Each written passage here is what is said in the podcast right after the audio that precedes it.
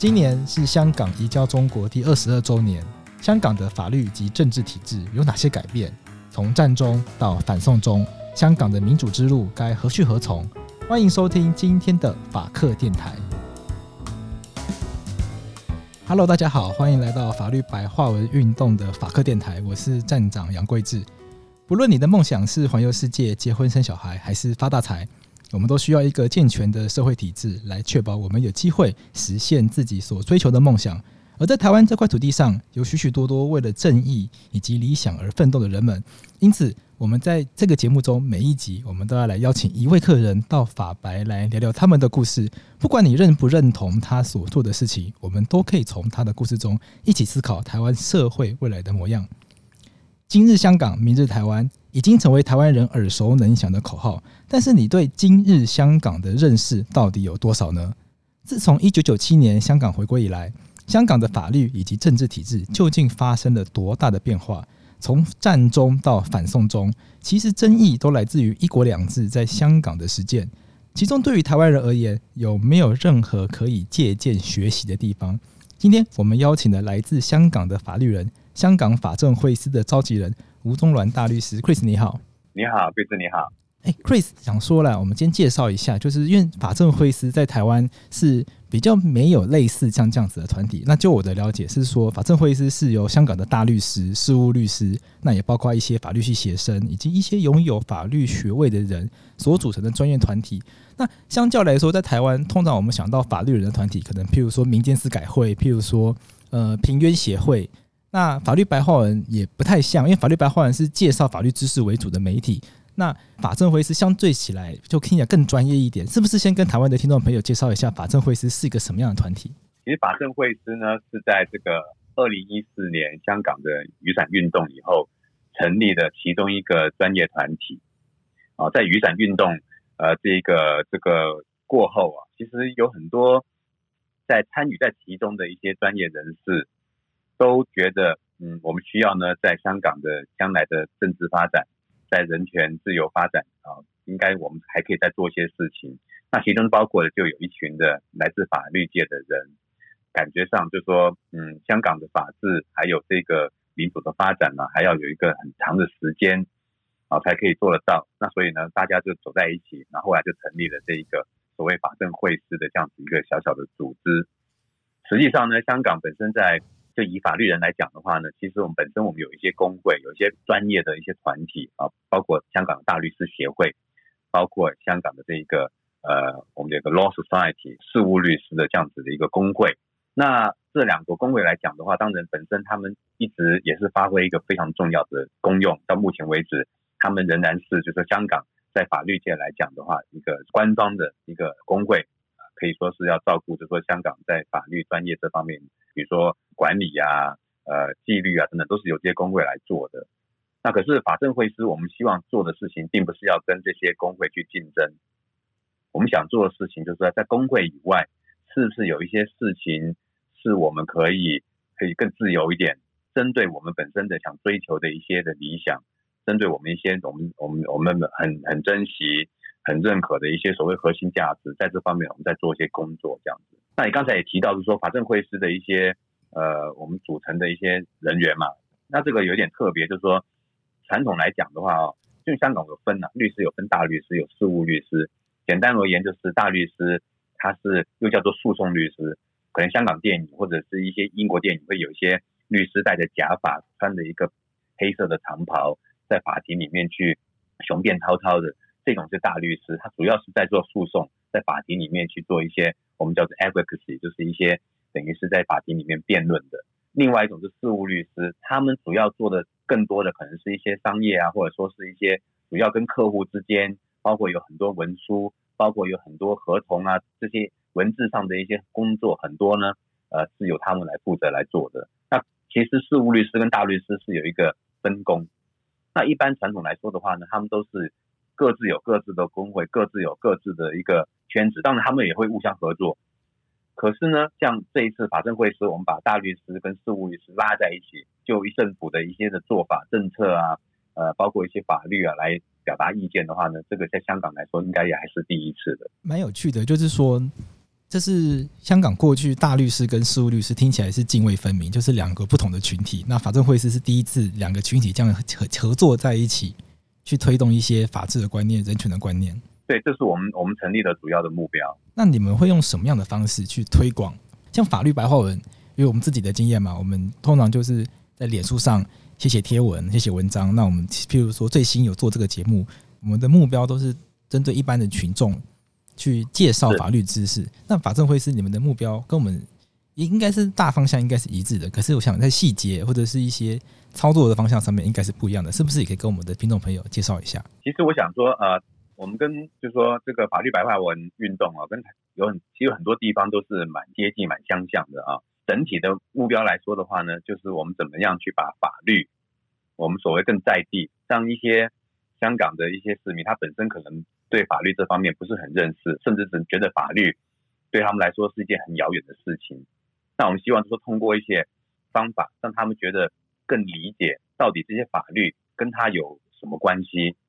到底我们一天到晚挂在口边的什么民主啊、自由啊、法治，跟他的生活、跟他本身的一些每天要做的事情有什么关系？那我们希望把这个中间可以把它结合在一起，不要让他们有一种就是说。啊，感觉很遥远，跟他没有关系。那怎么做到这个效果呢？其实有很多方面的。第一方面呢，就是说，经常我们会听到政府有一某些政策，或者有一些新的法律要去要立法。那谈到这些政策啊、立法等等这些议题的时候呢，经常对于一般的人来讲，可能都会觉得很很困难、很难理解、很艰深，而且中间有很多跟法律有关的一些概念。我们我们会用一些比较浅显的文字啊。把这些我们认为很重要的一些呃政策背后的理念，它到底这个里面表达什么意思？对于我们香港的，比如说在法治各方面来说，会有什么影响？最重要的是跟它有什么关系？那我们说通过文字，通过不同的方式让他们去了解。我们一般来说，我们都会先有一个比较严肃的，我们会做一些法律研究、法律分析，然后做一份呢比较详细的立场书。那这一份立场书的话呢，一般来说。我们当然我们会把它公开在面书也好，或通过其他的渠道让呃香港市民可以接触。可那个对他们来说其实还是比较难懂的东西。然后呢，我会把这些立场书呢再把它们简化，变成一些甚至有一些懒人包啊、一些 infographic 图表等等的方式呢，让一般的市民可以觉得更容易消化、更容易接受。除了这个以外呢，一旦有一些重要的法律的议题啊，或者一些重大的政治的一些事件呢。经常都有很多记者来找我们，到底某一些的法律的一些的问或者议题啊等等，它背后的应该怎么理解？它的法律的这个问题在什么地方？甚至说这个法律可能本身就已经很复杂，需要解释它的意义什么？像等一下，我想我们也会谈到，就是说香港反送中、那反送中逃犯条例等等，这些都牵涉到一些蛮复杂的概念、困难的法律问题。啊其实它不一定有些问题是很政治的，有些可能也是很蛮民生的或者很商业的。那我们都会。希望可以通过我们跟记者的解释，然后记者把他们再写成一些相关的文章，这样就可以把这种法律哦，就把它普及化。嗯，因为记者写出来的话，肯定一般的读者要看得明白才可以嘛，所以我们要解释给让记者明白，记者再把他们通过文字再表达表达出来。这样，除此以外的话呢，我们还有我们的成员会在不同的报章杂志里面呢会写文章，那这些文章有一些是蛮严肃的，呃，正经的一些评论文章。有些就是一些我们香港所说的潮文，就是一些比较嬉笑怒骂的。那通过像讲故事也好，就说大家可以听得懂、开开玩笑这样子的一些方式呢，让市民觉得比较容易接受。那当然我们在背后这些文章都会有一些我们的一些想法去跟市民去分享。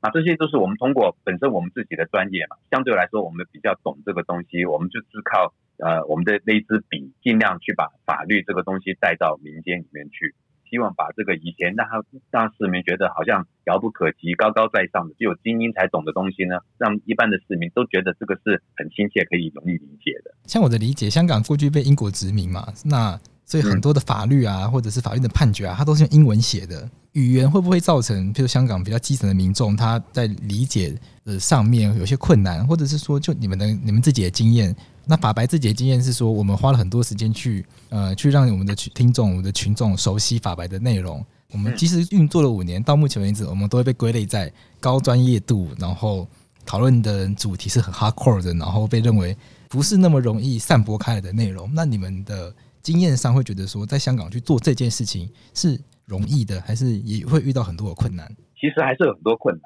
其实香港啊，就说所谓的有个中文化的运动呢，已经有很蛮长的一段时间了。当然，现在我们主要的这个沟通语言还是英文。不过有很多的文件啊，或者说是一些比较低级的法院里面有很多的判决都是以中文来写成的了，已经有形成了相当丰富的中文的案例。那可是呢，一旦到一个比较就说高级的法院，英文还是主流啦。是，并且由于香港我们是走这个普通法系嘛，那普通法系其中一个特色就是，就算是另外一个司法管辖的一个区域啊，就说比如说。英国也好，加拿大是啊，甚至南非啊，他们的判决都可以援引。对，基本上大家的沿用普通法的原则是来写就的某一些判例案例的话呢，那对我们香港来说还是有很大的一些参考的价值。虽然香港的法院、终审法院等等都还不需要去受这些所谓外国的不同的普通法系的这些判决约束，它不受他们的束缚，可是呢，可以做一个参考。对，可以做来参考。那所以，我们现在香港的这个整个法律界里面的话呢，就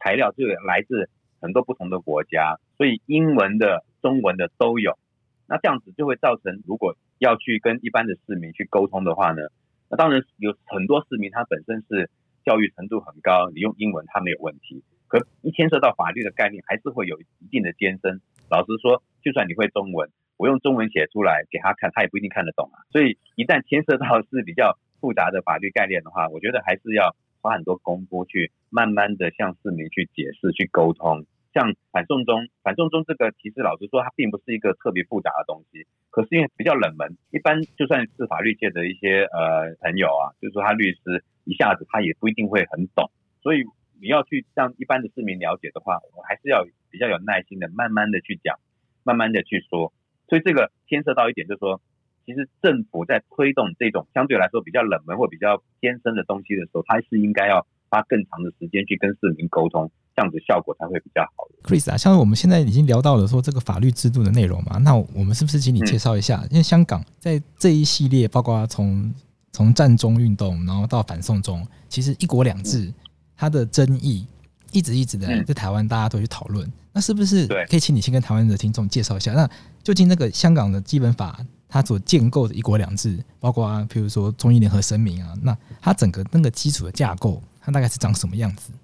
简单的想法就是说，一国两制其实大家听的都很多了，就是说中国大陆在香港一九九七回归以前，已经向香港人承诺，香港在回归以后会有五十年，也就是到二零四七年，香港可以、过吗？像邓小平就说马照跑，舞照跳嘛，他是不是就这个意思？对对对对对，港人治港，简单的说。香港可以保有以前的生活的方式，是，那就是说，基本上就是香港什么都不要变喽，包括香港的法律的制度。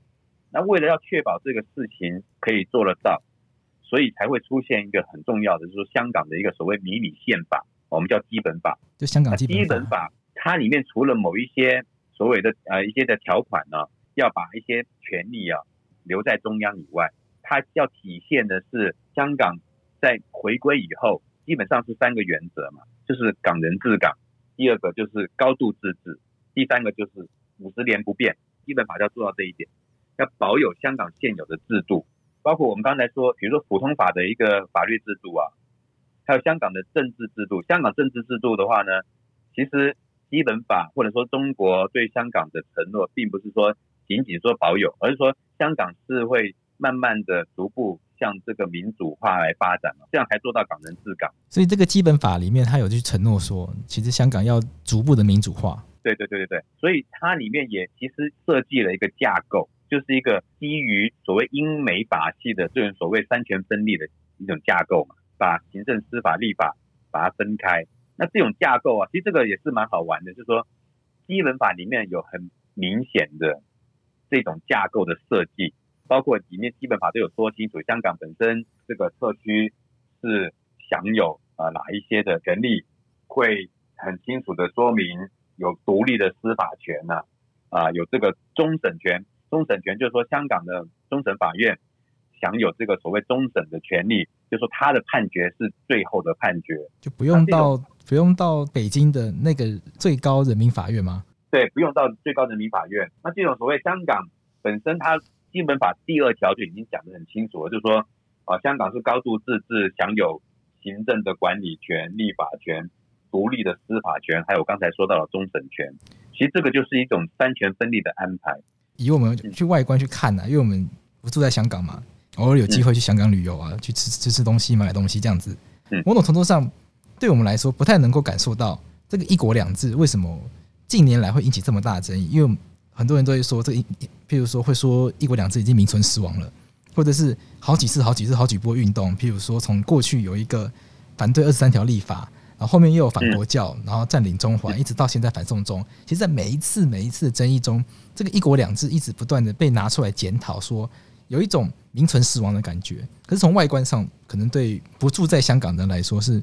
不太能够理解的。譬如说，我们看香港特首，从过去每一任其实都香港人，比如董建华、梁振英，到现在林郑月娥，其实都香港人。那某种程度上，我们要怎么样去理解说，为什么好像香港的民众，尤其是这些。愿意站出来上街头的运动者，会有一种焦虑感。这种焦虑感是从何开始的？就我刚才说“一国两制”啊，其实如果我们仅仅从像基本法上面表面的条文来理解的话，香港的确是有一个很好的一个设计出来的架构，实现这个“一国两制”。可是这个架构本身来说，它还是蛮脆弱的。脆弱在什么地方呢？政府它本身一定要很尊重法治。大陆也必须要很克制，为什么呢？因为基本法呢，实际上里面我刚才也说过，有一些的条文要来体现这个中国对香港的主权嘛。对，所以很简单的一条，比如说基本法第一百五十条，一百五十就是关于基本法的解释权。我们刚才说了一大堆，可是那些条文它本身到底是什么意义呢？这些意义是由来谁来决定呢？那基本法的最终来说，由基本法第一百五十条是赋予了。人大常委就是中国人大，他有权来解释到底这个基本法它的意思是什么？法律是我定的，那让香港人自己去操作。可是你要操作法律，有时候遇到需要解释的，因为那个台湾其实也是啊，很多法律他会故意的在条文上面会去做一些，他不要定得太死，因为不然以后遇到很多状况，你要去改是很麻烦的，所以还保留给之后政府或者是法院一个解释的空间。所以你的意思就是说，这个法律本身。它的制定上虽然是说让香港人来管理香港人，可是这个管理的工具，也就是法律本身，它要怎么解释，最后的这个解释权还是由北京的人大常委来去决定的。对，整体来说是这个意思啊。不过实际上，香港不会说什么东西都拿去大陆那边来解释。他会主动下来解释吗？还是通常都是要法院啊，或者是港府去请他解释？像在台湾，譬如说大法官解释，大法官不会自己跑出来解释，一定要是人民去申请，或者是立法委员去申请。有些情况下，中央政府机关之间的权限争议，那台北市政府也申请过。那没有人申请的话，那大法官那不会出来解释。某种程度上是因为大法官是司法权，那司法本来就不告不理，不会自己跑出来。那人大常委他不是司法机关的话，他会不会自己跑出来做解释？他会自己跑出来解释。实际上呢，现在啊，香港前后经历过了五次的释法。可是我想说，我们要跟台湾比较的话，要就很小心，就是说，因为台湾你刚才所说的，就是说哦，法律。它本身条文它有一定的限制嘛。当初在立法的时候，那些相关的一些呃政治家或什么，他们肯定会有受到这个时间啊、历史的限制，不会所有东西都可以包在里面。有很多情况将来发展的等等，他没有办法想象得到，要有一定的空间。所以由法院来做出解释的话呢，这个是一种大家一般来说是可以接受。就由法官来说的话。他可以在一定的规律规则下面的话，对法律做出解释。然后，毕竟法官去解释法律，他一定是要受到某一些特殊的法学方法。譬如说，我们在解释法律的时候，我们会有所谓的文艺性解释，去解释它文义，或者是目的性解释。你要去考虑这个立法院当初定这个法律的时候，它的立法的目的是什么？或是在台湾现在也很常见的叫合宪性解释，就是说在解释法律的时候，我们要尽量让这个法律是符合宪法的。它保障人权的基本意志。嗯，那、嗯、那所以在这个解释法律的方法上面，那法官毕竟是依法论法，所以他在解释法律上他不能乱解释，不然他会被批评。那人大常委他在解释法律的时候，他的这个解释的权利是没有办法受到这样子的控制的吗？因为人大常委他本身就不是法院啊，是啊，像你刚才说的，这种法院来做对于法律做出解释，这个权利基本上是由香港的法院来做的嘛。除了一些特殊的一些情况，当有一些案件呢，它的牵涉的这个范围是在香港自治的范围里面的话呢，就应该是交由香港的法院自行解释，这个是基本原则嘛。等到它的走出去了这个香港的自治范围以外的东西，人大常委会才应该有权去做出解释。那这个矛盾出在什么地方呢？就是说，我们让香港的法院去解释，我们是比较放心啊。香港的法院跟你刚才所说的一些相关的原则，他也会去应用这些原则。对，包括你刚才所说的像目的性啊等等，这些都是香港法院也会采用的这些原则。应该应该是共通的啦。世界各地的只要法治进步的国家，应该都是这样子去原则去使用的。对，法治健全啊，进步这个就是重点啊。如果把这个东西放到大陆去，让人大常委会来做解释的话，那他这个解释一般来讲就是，他就根据政治需要嘛，他不会说根据法律来解释啊。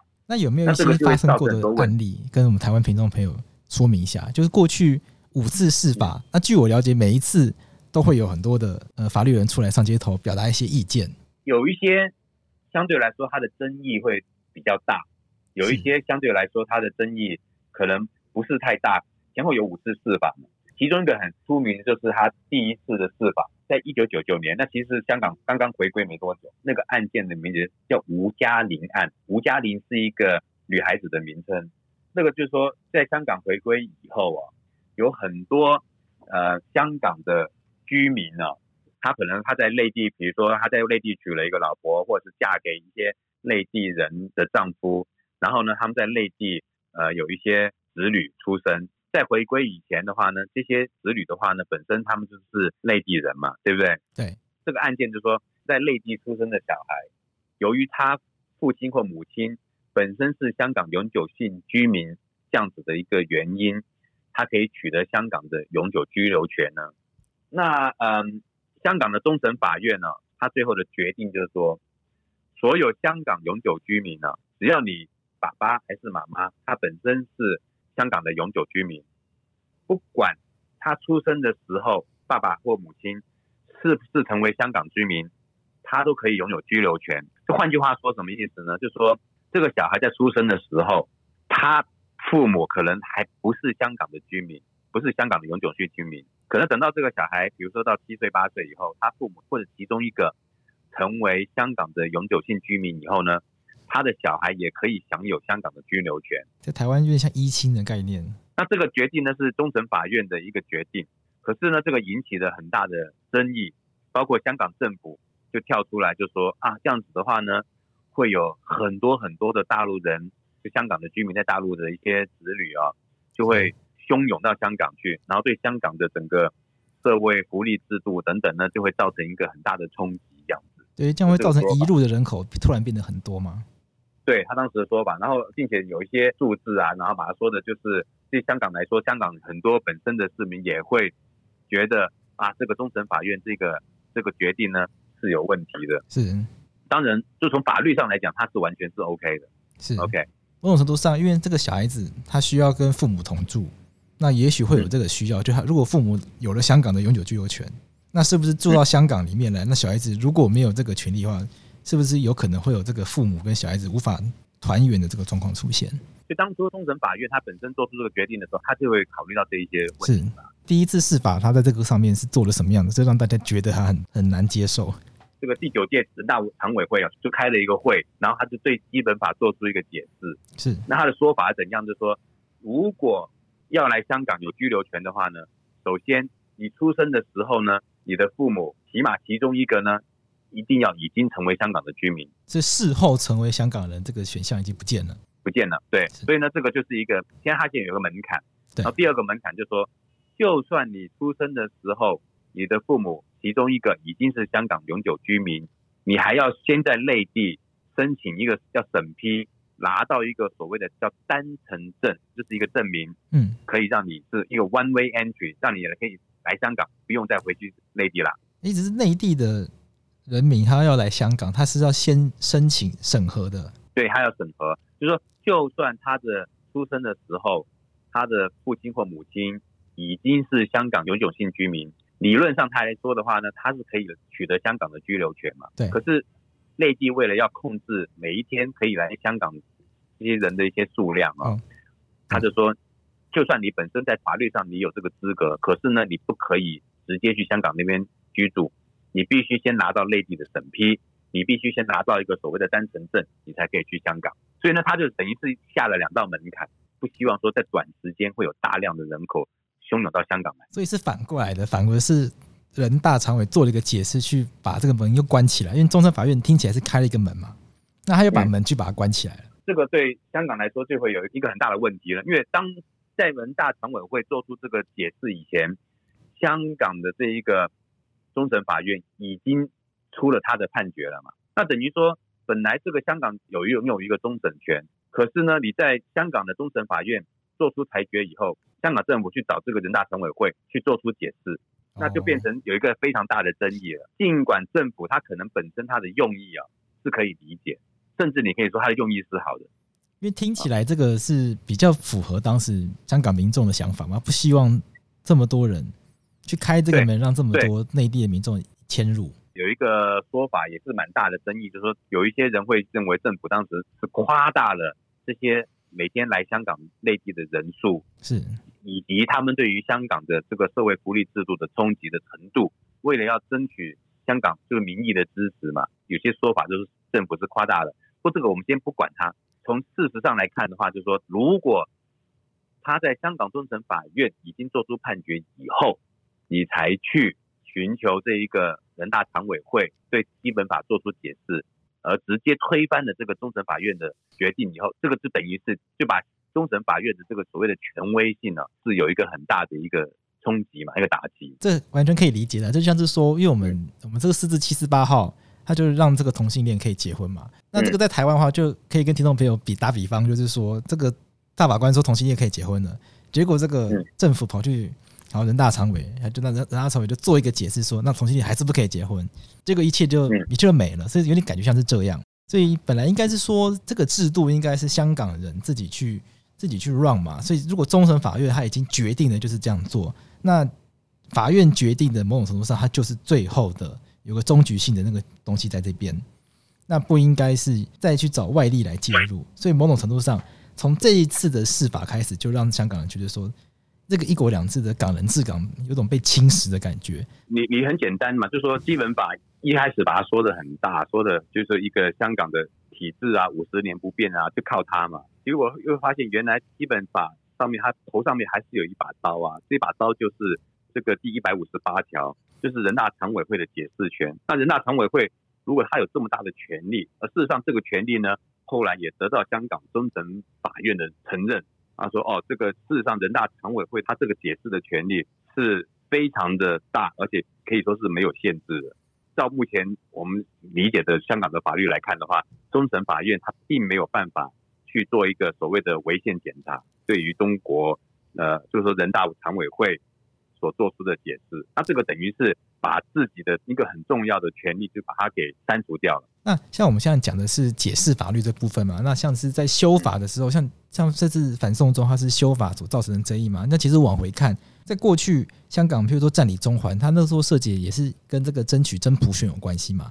那像这样子，不管是这个普选的议题，还是到现在这个。反送中的议题，那从这些这个修法跟立法的过程中，是不是也能够看出这个民众他担心一国两制呃名存实亡这样子的焦虑？会的，不过当然我们这边说的是有两个不同的层次哦。如果修法纯粹是就本地的一些法律来做出修改，这个是在香港的特别行政区他自己的权利范围里面可以做的事情嘛？对，是。但实际上影响到中国大陆对于香港的管制的话呢？那这个可能就不是一个很简单的本地修法的问题，所以是蛮复杂的。不过在说这个问题之前，我想再讲多一个，就是说关于这一个呃人大释法的案例，因为这个牵涉到的，就是说一方面是去解释基本法，它一方面呢又让香港人感觉上就是说人大常委会的释法权是可以大到一个地步呢，它甚至可以通过解释基本法。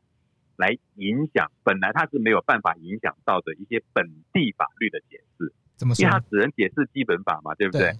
那香港自己定出来的法律的话，照道理应该由香港的法院来解释的。对。那可是呢，这个宣誓案呢，其实是在战中以后发生的事情。战中本身来说，其实大家可能都会认可，它是可以说是以失败告终，并没有得到我们想要得到的东西。就说香港要求政治改革的这种声音很大，可是政府他最终还是拒绝。所以，就香港那个时候呢，出现很多的一些港独啊这方面的一些声音啊。对。那有一些政治人物啊，他们可能就说他们的政治的主张跟港独，或是跟港独有关系。又或者说是他自己认为跟港独没有关系，可是由于政府或者是大陆会被解读成跟港独有关。嗯，他认为这个想法，对，呃，他可能只是想说，呃，民族自觉，香港人可以自觉，我们自己来决定将来要走什么路。因为民族自觉不一定要独立啊，他的概念上，可是独立更强调自治的一个选项。对，嗯，它这个选项，只要说独立是一个选项，他就会觉得很很难接受这样子。像有这类主张的一些政治人物呢。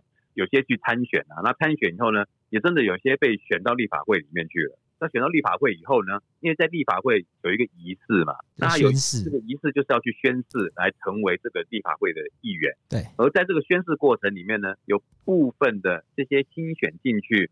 他们的本身的主张可能是相对争议性比较大的这些的政治人物呢，他们也用了一些比较可能是不太一样的宣誓的方法，因为他是通过宣誓。他们希望来表达一些他们政治的想法，他就没有完全在形式上面呢，去根据政府规定的一些宣誓的语言啊或方式来宣誓。是。然后后来呢，他们就被政府应该说是立法会啊等等呢，就告他们就说啊，他们的宣誓其实是无效的，丧失了他们这个立法会议员的资格。那就这些相关的人物呢，他们就去法院那边。就跟政府打官司嘛，这官司还在打的时候还没有结束哦，就突然之间呢，人大常委会呢主动的呢就去解释香港的这个基本法。那香港的基本法第一百零四条呢，就是跟这一个呃宣誓是有关的。不过他这个有关的所谓的关系呢，他主要就是说做立法会议员的话呢，啊他们是必须要有一个宣誓的一个过程。这些宣誓的细节等等呢，相关的法律呢，它其实是在香港的本地的跟宣誓有关的本地法律里面。哦，所以香港针对宣誓是有专门去立自己的法律的。对，因为基本法第一百零四条，其实它只是一个很概括，就是说香港的行政区行政长官啊，呃，主要官员啊，啊，包括还有一些议员或者立法会议员，他们在就职的时候呢，必须依法宣誓。是这个在台湾也有宣誓，那这个其实也没有什么特别，就是依法宣誓，拥护中华人民共和国香港特别行政区基本法，效忠中华人民共和国香港特别行政区，那就是这样子的一句。那可是里面何谓依法宣誓呢？所谓拥护中华人民共和国香港特别行政区基本法，效忠中华人民共和国香港特别行政区里面的所谓拥护或效忠，到底它的意义在什么地方呢？那这个其实呢，如果我们从人权啊，从政治的参与权来讲的话呢？我们应该是比较宽松来来处理，比较是效忠这个中华人民共和国香港特别行政区。实际上它的意义是什么呢？是不是代表就是说，哦，因为我要效忠，所以呢，政府说的话我都应该要听呢，还是怎样呢？所以，照道理来说的话，应该不是这样，因为立法会议员他要去做立法会议员，他不可能政府说了什么他都会去赞成或支持的。议员应该是要监督政府的嘛，他是一个代议士，是监督权力的一个角色。可是问题是呢，就是说人大常委会呢，在这一个。案里面呢，这法院还没有判决之前，他就呢开会，然后呢就一百零四条呢去做出解释。他是说，你要去做这个宣誓，这个宣誓本身要有效的话呢，你一定要去依法真诚地来做做出这个拥护基本法和效忠中华人民共和国香港特别行政区。而这一个做法呢，导致了。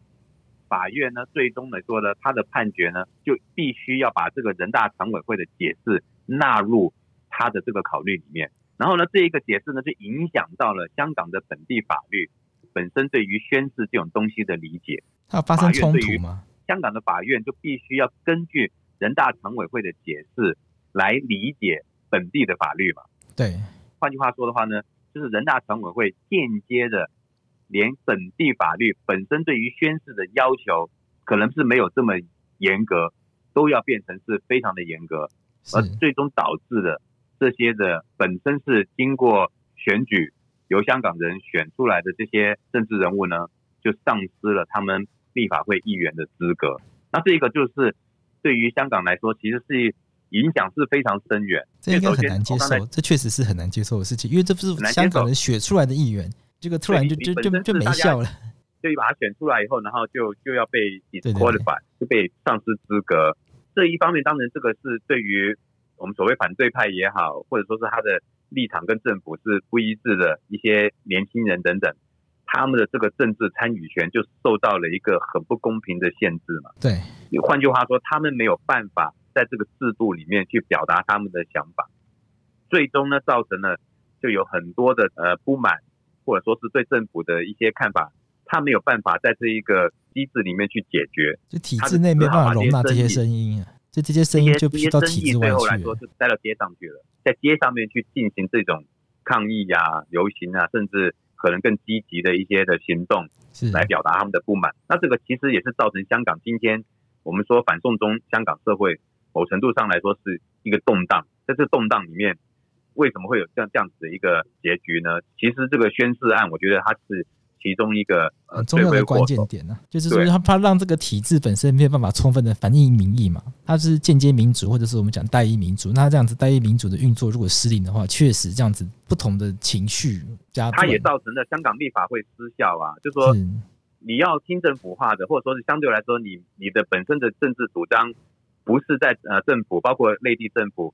无法容忍的这个范围里面，它可以容纳一些所谓民主派的人在这个议会里面。可是他完全没有剂量啊，去容纳一些可能他的一些想法是跟港独或者是是只有在皮毛的扯上一点点关系，他都没有办法容忍的话呢，这样子就令到很多年轻的一些政治人物他没有办法进入议会，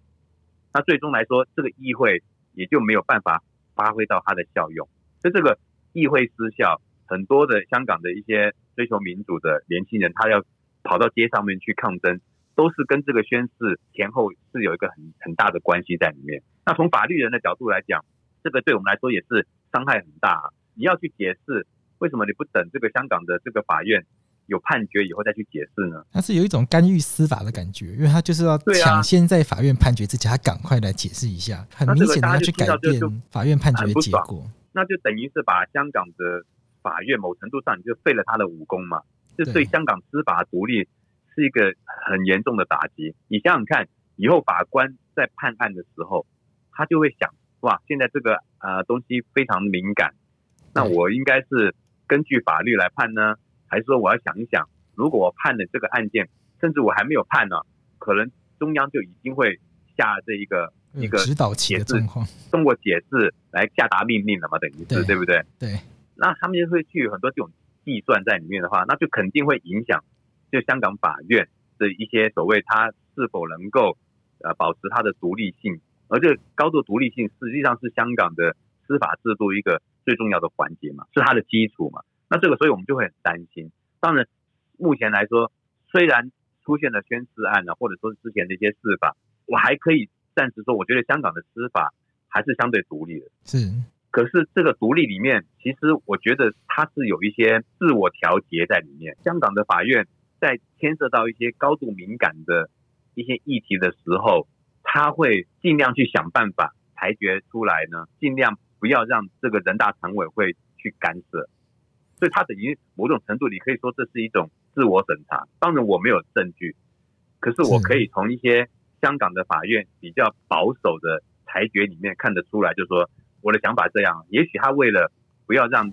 内地政府去干预香港的司法独立。所以他会自己先做出了一定的调节，来做出一些决定呢，是让中央觉得没有必要去介入的。就本来应该法院在判决的时候，他就是充分的去考量法律的规定，那包括人权的一些保障。但现在多了一些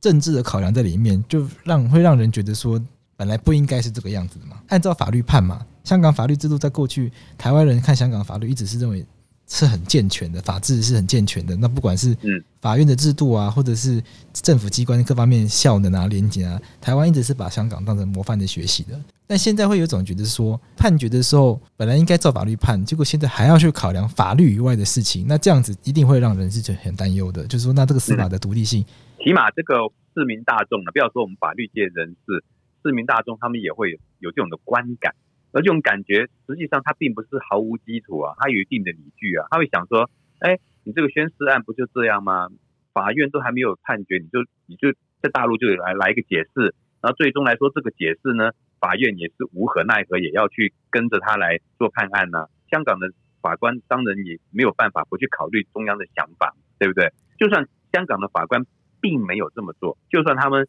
还是很忠实的履行自己的职务，完全是依法依据证据来做判决，你就没有办法阻止市民去有有我刚才这种的想法。那这种想法其实也不会对香港的司法独立造成，其实它是伤害到司法的威信跟形象了嘛？嗯。就大家会开始很难去信任这个制度能够维持下去。是是是是是，没错没错。那像刚刚有讲到说，像这个香港的立法会啊，它不再能够去容纳各种声音，那是不是可以反映在这次的反送中事件上面？因为这个反送中它这个条它的修法条例，它其实已经送进去立法会了嘛。那理论上，如果最高峰的那一天，如果没有那么多人上街头，没有发生这些不幸的事件。看起来它就是会顺利的离开立法会，然后就就成为了香港有效实行的法律嘛？对，其实，在过去大半年呢，就说我们香港包括以前很少会在政治敏感议题上面表达意见的一些呃商会，那商会是做生意嘛，对不对？你政治的东西，他是尽量不碰。政府有政策啊，当然可能一般来说，可能就是某一个可能会受到影响的那一个群体，他才会跑出来发表意见嘛。是啊，比如说啊，如果政府想要有一个新的教育政策，那当然这个牵涉到就是所谓教育界，教育界的人，对他们就会跑出来，就会发表意见。可这一次反送中这个东西呢，就比较特别，就是它会触动到所有人的神经，不论你本身你是做生意的，还是你是搞艺术的，你是教书的，还是说你是法律界等等等等，来自四面八方的社会不同阶层的人呢，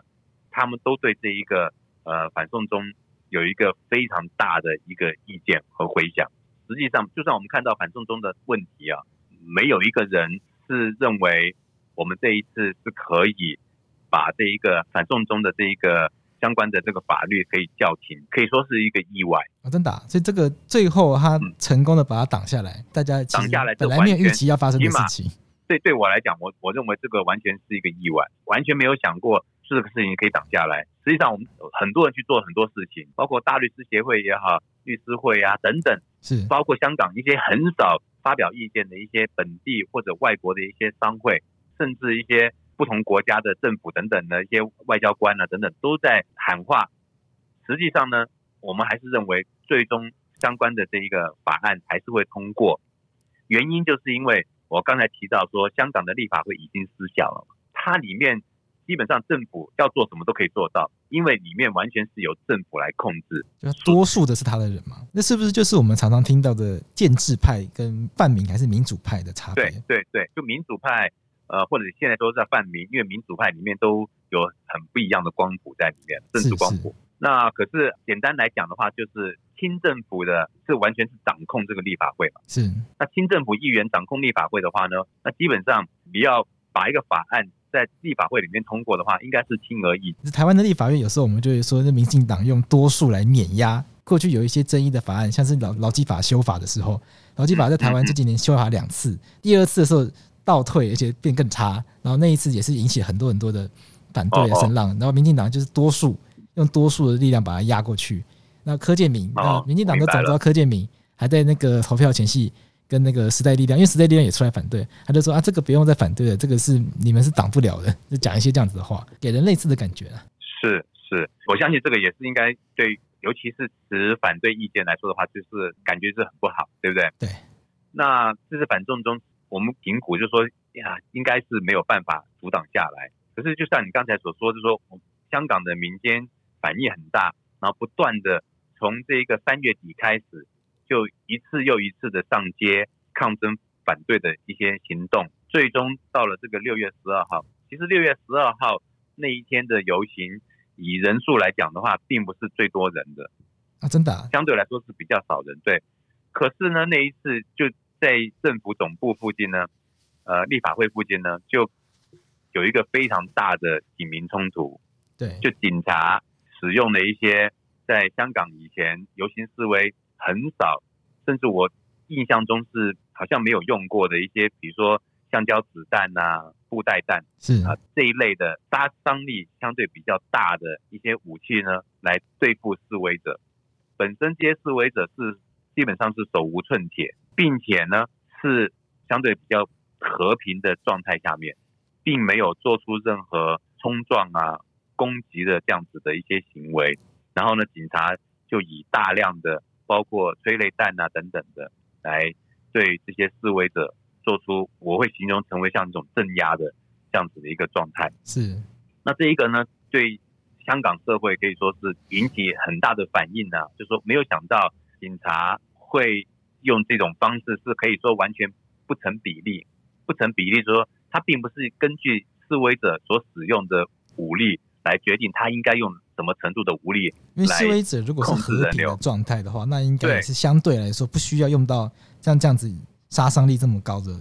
就算杀不死人，也会造成伤害嘛。实际上那一天就对很多示威者造成了，我觉得不仅仅是身体上，是心理上也造成一个很大的损害伤害啊。当然了，这个这其实六月十二号之后呢，在很短的时间之内呢，政府就宣布他会暂时。不去做这一个送中的这一个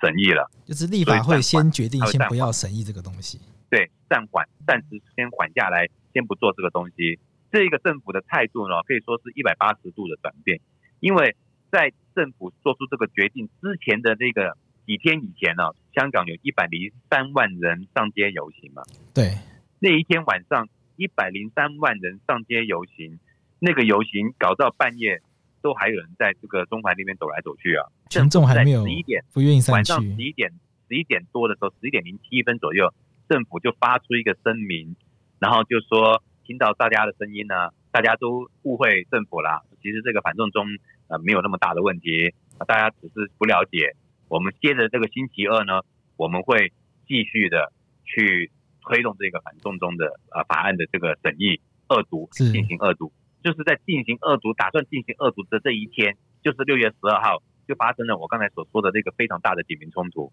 对，结果那几天呢，立法会就是瘫痪，就没有办法再开会，任何事情都做不了。就是六月十二号那天开始，就造成这个效果。你可以想象那个影响之大，是到什么程度？是。结果政府呢，也在那个六月十二号之后没多久呢，就宣布了它会暂缓。那暂缓以后，照道理而言，好像应该就把整个情况会缓和下来了嘛？对，其实预期应该说，那那既然政府让步了，好像应该那这个民怨应该就要慢慢散去嘛。可是呢，实际上呢，因为林郑月娥啊，就香港特区这个特首啊，他这个所谓的暂缓的说法呢，很多市民都没有办法接受。他认为你这个所谓暂缓，只是一个缓兵之计。你到接下来那一年，只要在立法会休会以前，你还是可以把它再带回去立法会。因为暂停的意思就是随时可以回来。不要说暂缓，你要真的要把它撤回，要把它撤回。而且呢，这个六月十二号那一天，所谓警察呃跟警民的冲突啊，警察所使用的武不成比例的武力啊，就香港的市民有一个很大的一个反感，是认为政府你现在要做的事情，不仅仅是要把这一个。反送中条例要要把它撤回，你还要去调查一下，为什么六月十二号那一天，警察会对和平的示威者用这种的方式来来攻击他们，造成这么多人的受伤，需要救责，所以呢，这个追究他们的责任。对他的诉求就反而就更多了，就对这个议题呢，从反送中呢，就再加上呢看到就是说，哎，其实警察的这个香港的警权啊，警力的这个中间也有很大的问题。嗯，所以呢，结果呢，也许也出于这些。不同的诉求啊，接着这个礼拜天，也是六月十六号那一天呢，就成为香港是近年来是最大，所谓两两百万人的大游行。是我我觉得政府他也是完全是意料之外，他可能以为，哎，我都已经让步了，虽然我还是没有说撤回，可是我的意思就是等于是撤回啊。他可能想要说，那他也留个面子，他实际上他不审的嘛，那这法案也不会过了。那结果没想到这样一弄。这个香港人更生气。这个其实要道歉，真的，你不是说仅仅说一声对不起就这么简单。你整个态度啊，你整个各方面，你还要把它，就是说要做的要，你要做做全套，要做的比较有诚意嘛。一个没有诚意的道歉，对香港人来说等于是一种侮辱嘛。我可以甚至可以说，现在目前来说，这个情况是每况愈下，越来越难看，而且更出现了。我不晓得你看有没有看新闻这两天的那个状况？对，元朗那些连一些暴徒啊，就跑出来去。无差别的对市民，不管他是不是示威者，都做出攻击这种的状态，甚至可以说是某程度上是一种半无政府的状态。哦，那个影片都很可怕，因为在网络上都非常非常难以想象的事情。而且好像警察没有出现，对不对？就报警，然后结果警察，警察不来出现，感觉上警察就是嗯放纵这些暴徒去对市民做出攻击嘛。所以刚才说。台湾有很多人认为香港的这个法法律是很健全，我听到这里觉得有点不太好意思，就是说目前来说香港的情况还是比较令人担忧的。反而我们有时候觉得台湾有些法律，像你们最近同性婚姻这些，我们觉得比香港要先进多了。现在目前来说，当然我们的关注点就是说，到底政府要怎么去解决目前香港的这个很深层次的这种结构上的一种问题啊。因为因为一些大家可以看得出来的嘛，其实我们刚才讲的东西，其实大家都是有一个 connection 的，是有关联的。对，首先香港这个一国两制，它建立在一个很脆弱的一个基础上面。基本法本身，它虽然给予香港很多人权各方面的保障，可是这些保障呢，对香港来说，其实并不是一个非常安枕无忧的东西。人大常委会是可以。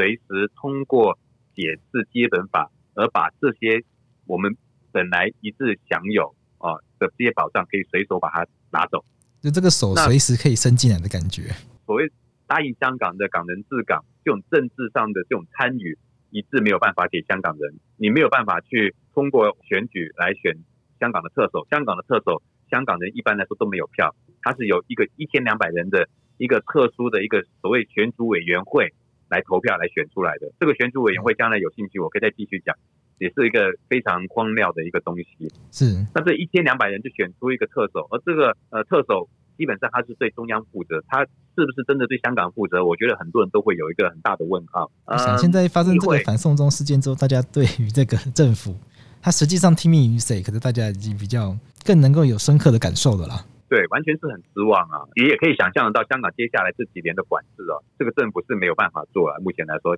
其实也是蛮矛盾的，就是说，你现在这个政府不换，它是一个叫什么拖脚鸭。这个政府它如果还没有办法去对香港进行一个管制的话，它也就没有办法把一些不受欢迎或者是对香港人权各方面有威胁的一些新的东西再介绍进来。这样子的一个弱势政府，某程度上来说，其实。对香港来说，并不一定是一个坏事嘛，对不对？是。可是，如果政府没有办法进行有效的管制，又会有很多的一些副作用啊，包括像现在你说警权过大啊，甚至如果将来我们看到一个最不想看到，就是说啊，如果黑社会啊、警察啊等等都有联合的关系的话，那香港接下来就肯定会很乱啊，这些都是我们不想看到的嘛。哎，贵子说到这个，香港会很乱。香港基本法它有没有规定说，如果香港的秩序已经进入到一种状况，可能太混乱，那中央政府它可以直接介入，可以啊，它是不是有这样可能性？过来啊，有啊，基本法有这样，就是说，如果香港出现动乱的话，实际上解放军是可以介入的，香港政府可以请求这个解放军。当然，这个如果一出现的话，当然香港也就垮了，就一国两制等于没了嘛，因为解放军就直接进来了。对啊，香港本身已经有很多解放军，只不过他们没有执行职务嘛，对不对？是。可如果解放军介入香港的这些示威游行的话，那这个。我觉得这个可能就就意味着，就是说正是一国两制的告终嘛。了解。刚才我们还提到说，所谓深层次的就矛盾啊，等等，就就包括了我刚才也提到，比如说 DQ 啊，没有办法通过议会来解决一些争议啊，年轻人无法参政啊，等等，把大家的所有一些呃，要对于政府有任何不满，就带到街上面去做抗争啊，等等，每一个环节都是有关系。说到底，就是一个香港的一个。政治的制度上的问题，所以政府这一次这个反送中呢，可以说是一下子把很多的一些乱七八糟的一些我们的一些香港的真正的一些呃矛盾呢，都把它拉出来了，是。都把它抖出来以后呢，现在政府就头痛了。我本来只是想做一个反送中，结果现在呢，牵涉到的是一个整个香港民主的一个问题，它的很深层的一些矛盾都跑出来了。那这个要怎么解决？我相信他现在应该应该是头非常大。其实要解决，当然从我角度来讲很简单呢、啊，就是把以前做错的事情把它改正嘛，是让香港起码要有一个我们看得到一个明确、有诚意、真诚的一个民主的一个发展的一个路线图，要对警权要做出呃这个所谓的一个管制，或者说是说通过一个独立调查委员会来全面的去审视香港的这个警察，他们在这个所谓控制人流啊、控制这种大型的集会的时候，他们有没有合乎比例的来选择一些适当的方式，甚至一些适当的武力啊？他的准则是什么？等等这些东西，我们认为都是应该有一个独立的一个机构来做出这样子的一个呃 review，一个一个审视。只有做这种事情的话，那香港市民才会接受，才会认为哦，这个政府真的是想去跟我们和好，他真的是想改变现在香港我们认为很多不公义的一些事情。可是目前我我还没有看到政府呃在这方面对我们来说，就说有有有表现出任何诚意。Chris，让我最后请教你个问题，因为你在香港从事大律师工作嘛，也帮很多这样争很多争取很多像这样的人权的事件。那法政汇思也推广过这样子很多理念。那你自己对于香港的一国两制啊，或者包括香港未来政治的发展，你自己是乐观还是悲观的？目前来看的话，其实坦白说，从理性的角度来看，我我我是觉得悲观的，是因为实际上在回归二十二年，我们已经看到，就说香港的方方面面都有很多中国大陆的一些，我认为是不太好的影响。不管是在我们的制度，不管是在我们的这个香港的管制各方面来讲，香大陆都通过他们不同的方式啊，什么中联办一大堆，来影响香港，对一国两制可以说是非常不利，就没有理由要去感觉是乐观。可是话虽如此啊，你可以从过去，尤其这一次的反送中的运动里面，可以看到很多香港人呢、可以走出来表现出的那一种团结啊。那一种创造力啊，每一次都让我觉得是非常的惊叹。如果香港人我们继续保持像这样子的一种所谓聪明抗争，很聪明的去根据我们的自己的实力，根据我们自己的力量来想办法去影响这一个香港的这个嗯政治的这种平衡啊，权力平衡的话呢，那我觉得还是有一点希望在里面，就是因为有这样子的一丝的希望，我我。我还是会有一有一定的乐观，我认为说我们还是有机会的，只是我们需要做很多很多的事情。我本来认为反送中这一次是死定，根本是没有办法把它阻挡下来。这么悲观吗？完全没有，真的真的非常悲观。其实我想下来的很多人都跟我一样，是觉得很悲观。我们认为二零零三年这样呃二十三条这样子可以挡下来的机会，应该是不会再可一不可再的。可是这次终于还是把它挡下来了，所以这个。某程度上，它就是一个非常好的一个一个例子，就告诉我说，其实我们不需要绝望，我们应该还是要抱有一种希望，根据我们现在做的做的事情继续努力下去。这样子，其实像这次反送中，在台湾人透过媒体去认识到，原来香港也有不同的一面。我讲一个没有冒犯的意思啦，就是说，过去台湾民主化的过程中，大家在学习民主的过程中，会有一种说法是说，台湾人很自由，所以很混乱。就会有一种似是而非的说法，是说香港人对政治是冷漠的、不关心的，所以香港人很有钱，经济发展的很好。就从占中运动一路走到现在，看到这个反送中，其实可以看到，其实香港人非常关心自己的城市，非常关心。自己城市的政治发展，那完全看到是跟过去这些似是而非的说法完全不一样面貌。我想这样子的发展一定是好的，因为大家一定要关心自己的社会，关心自己的法律制度，关心自己的政治制度，才能够确保未来可以生活在公平的一个生活环境里面。那不会有所谓的担心说，呃，睡觉起来被抓走啊，或者是遭遇到一些自己没有办法理解的一些情况。那我想这个一定要透过。唤醒更多人来关心这些社会事件，唤醒更多人来关心这些自己政治制度，然后也要让更多人愿意来去学习，愿意来去理解相关的一些法律知识。那我想未来在香港就要靠你们法政会师去继续努力了。我们只是其中一环的，不过我们肯定会尽量，就是说我们能够做多少就。贡献我们小小的力量。那我们今天谢谢 Chris 在线上跟我们聊天，来分享这么多跟香港有关的知识，以及跟我们分享很多发生在香港的可能过去大家很不熟悉的，譬如说跟司法有关的争议。那也跟我们说明了立法会他现在遇到的一些困境，以及如何这样子的困境为什么会造成让这次反送中的争议如此的扩大，然后以至于到现在，即使是政府已经让步了，但仍然还是没有办法看出说这个相关的争议能够有慢慢慢慢。比较回温的迹象，那这一些呃很深层的一些结构上的问题或者是一些矛盾，很感谢今天 Chris 在线上来跟我们分享，谢谢 Chris，不客气，谢谢你，谢谢。